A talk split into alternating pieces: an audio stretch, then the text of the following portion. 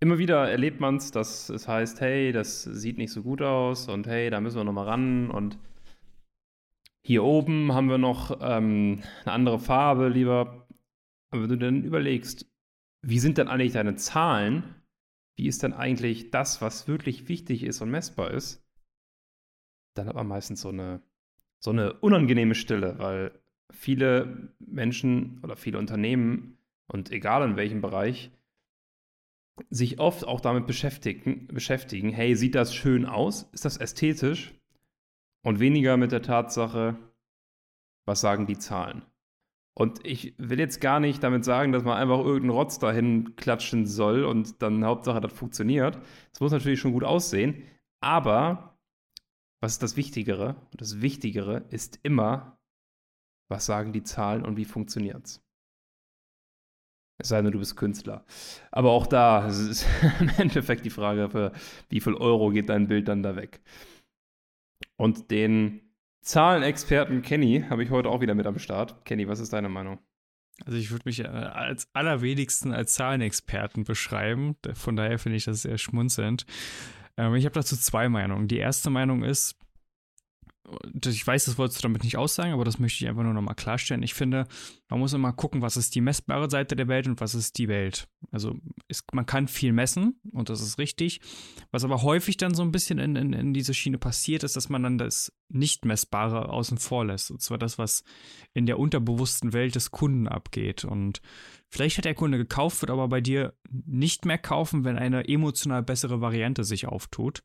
Von daher, da muss man dann immer genauer nochmal hingucken. Das kann man natürlich auch in gewissen Rahmen messen, aber das darf man nicht außen vor lassen. Und die zweite Sache ist, und da bin ich voll auf deiner Seite, User first und dann erst Ästhetik. Also vor allen Dingen ist es entscheidend, was sagt der User?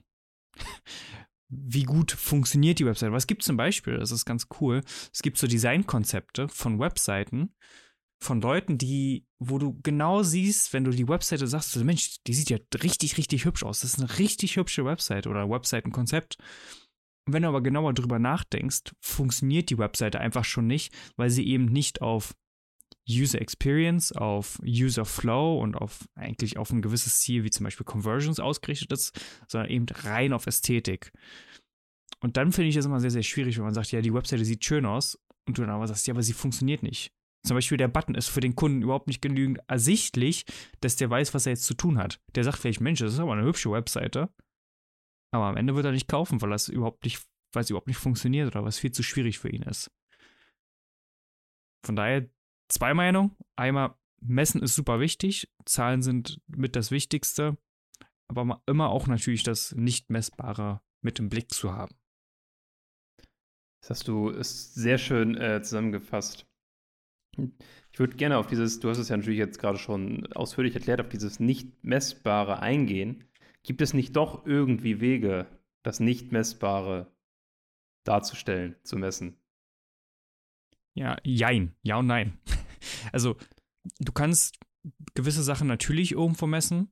Und äh, ich würde mal sagen, wenn man den, den Käufern einfach ein, weiß ich nicht, Messgerät für bestimmte Hirnsignale implantieren würde, dann kann man auch das noch messen.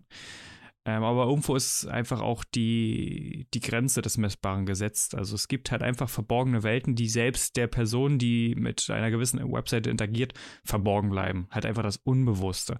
Was du aber messen kannst, zum Beispiel auf das Beispiel, was ich genannt habe, der Kunde kauft, die Erfahrung war auch in Ordnung für ihn, aber sobald die bessere Option, die emotional bessere Option kommt, springt er ab. Das kann man super messen, weil du halt einfach das am Customer Lifetime Value äh, beurteilen kannst oder halt einfach beurteilen kannst, wie oft kommen in der Regel die Kunden wieder.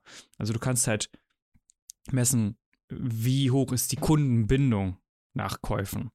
Wie lange danach kaufen die Leute wieder bei dir oder wie viel Geld lassen sie im Schnitt bei dir? Das sind alles Sachen, die du messen kannst. Was du nicht messen kannst, ist, wie fühlt sich der Kunde wirklich? Und, und wie, also das sind halt Sachen, die kann dir der Kunde auch, glaube ich, nur rudimentär selbst erklären, weil das halt unbewusste Mechanismen sind, die im Kopf abgehen. Ja. Also das ist ja so dieses dieses, äh, wenn, wenn du ihn fragst, dann ist ja auch immer Emotion und Logik Und die beiden kämpfen ja gegeneinander. Das heißt, die wirklichen Motive dort herauszufinden, ist natürlich jetzt auch nicht so einfach, oder? Es ist nicht einfach und das ist auch der Grund, warum man zum Beispiel Design, Branding, Marketing halt nicht selber machen sollte, sondern das wirklich Profis überlassen sollte. Weil auch der Profi kann nicht in den Kopf der Kunden hineingucken, aber er kann auf einen, sagen wir mal, fundierteren Schatz des Wissens zurückgreifen. Weil es gibt halt einfach neurologische und auch unter, unterbewusste ähm, Schemen, die man abrufen kann, um bestimmtes Verhalten zu triggern. Das ist also erforscht zum, zum gewissen Teil und darauf kann man eben einen Wissensschatz zurückgreifen, wenn man sich mit dieser Thematik beschäftigt. Also, was man machen kann, ist den Kunden unbewusst so beeinflussen, dass er eben dieses bestimmte Verhalten aufruft. Man kann es aber in der Regel auch nicht super messen. Jetzt sind die Folgen einen ganz anderen Weg als ursprünglich geplant. Wir gehen jetzt hier gerade in, in ganz, ganz andere Sphären rein. Ähm, lass uns doch vielleicht noch mal ein bisschen zurückkommen zu dem Thema.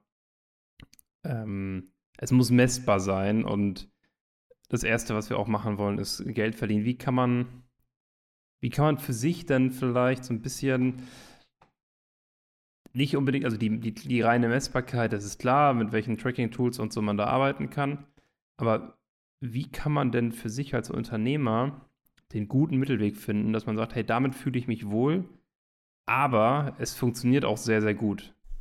Muss man, muss man eher in eine Richtung gehen oder, oder gibt es auch die Möglichkeit, äh, beide Richtungen zu befriedigen? Da hätte ich jetzt nämlich auch die Sache gesagt, warum muss es ein Oder sein? Also, das ist auch manchmal sowas, was ich bei diesen Marketing-Hardlinern so anstrengend finde, die jetzt sagen, ugly sells better also hässliche Sachen verkaufen besser. Ich denke, warum, warum muss es denn ein Oder sein? Warum kannst du nicht sehr, sehr gut verkaufen und richtig gut aussehen? Das ist zum Teil schwierig, denn manchmal gehen das, was du dir als Unternehmer wünscht und das, was dein Kunde will und was funktioniert, einfach auseinander. Und ich sage immer, solange du es nicht absolut hast und es sehr, sehr gut funktioniert, solltest du anfangen, dich damit anzufreunden. Und manchmal, das ist ganz interessant, manchmal sind es die Sachen, die wir am Anfang richtig hassen, die aber gut funktionieren oder die wir nicht so toll finden, die du am, am Ende des Erfolges als so toll empfindest. Das ist, äh, meine Frau hat irgendwann mal Sushi nicht gemocht und hat dann sich mit Sushi angefreundet und mittlerweile isst sie Sushi unglaublich gerne. Und so ist das manchmal auch mit gewissen Designs, die unglaublich gut funktionieren. Okay, das heißt, ähm, je ja nicht nur unbedingt je länger man sich damit beschäftigt, aber je intensiver man sich damit beschäftigt, desto mh, hm, intensiver ist dann auch, kann man so sagen, desto intensiver ist dann auch vielleicht die Akzeptanz des Ganzen. ja, ja, das, das, trifft das ganz, ganz gut. Das ist äh, ganz spannend, auch manchmal im, im Bereich Logo-Design. Also, was, was Leute missverstehen, ist, ein Logo ist kein Kunstwerk. Logo ist nichts, was kommunizieren soll, was du tust, sondern ein Logo hat, ist ein, ein Tool, es hat eine bestimmte Funktion. Und als erstes kommen immer die Funktionen. Die Funktion muss erfüllt sein. Und natürlich muss es dir noch irgendwo gefallen. Aber es ist kein Kunstwerk, in das du verliebt sein musst. Weil dann kannst du dir ein Gemälde kaufen, hängst dir an die Wand und bestaunest den ganzen Tag. Aber ein Logo ist ein, ein Tool. Das ist wie ein Werkzeug was du in deinem Werkzeugkasten einfach drin haben musst, um bestimmte Situationen einfach bestimmt zu meistern. Und da geht Funktion immer first. Function always first. FAF. Neuer Merksatz an dieser Stelle. Ja, erst die Funktion. Ja. Und dann die Ästhetik. Genau in dieser Reihenfolge sollte man es immer angehen. Also man kann natürlich wenn die Funktion steht und das super funktioniert, kann man nochmal gucken, wo kann man jetzt eine gewisse Tweaks machen, um das nochmal ästhetischer zu machen. Aber als erstes muss es funktionieren, als erstes muss es halt den einzig wichtigen MBA in deinem Leben ähm, profitieren lassen, und zwar the money on your bank account. Richtig, the only MBA that counts ist dieser MBA. Und ähm, mit, mit Blick auf die Uhr gehen wir wieder auf die 10 Minuten zu. Und wenn du dir jetzt überlegt hast, wie kann man denn Funktion und Design miteinander verbinden, dann musst du dir unbedingt einen Termin buchen bei uns, denn wir sind die Experten dafür, Funktion im Marketing-Sinne und das Design im ästhetischen Sinne zu verbinden und dir den optimalen Look and Feel für deine Marke aufzubauen, der nicht nur geil aussieht, sondern auch noch wahnsinnig gut funktioniert. Und in den Shownotes findest du dazu einen Link und dann freuen wir uns auf äh, coole Unterhaltung mit dir. Und bis dahin vielen Dank fürs Reinhören. Abonniert diesen Podcast gerne und wir hören uns in der nächsten Folge. Ciao.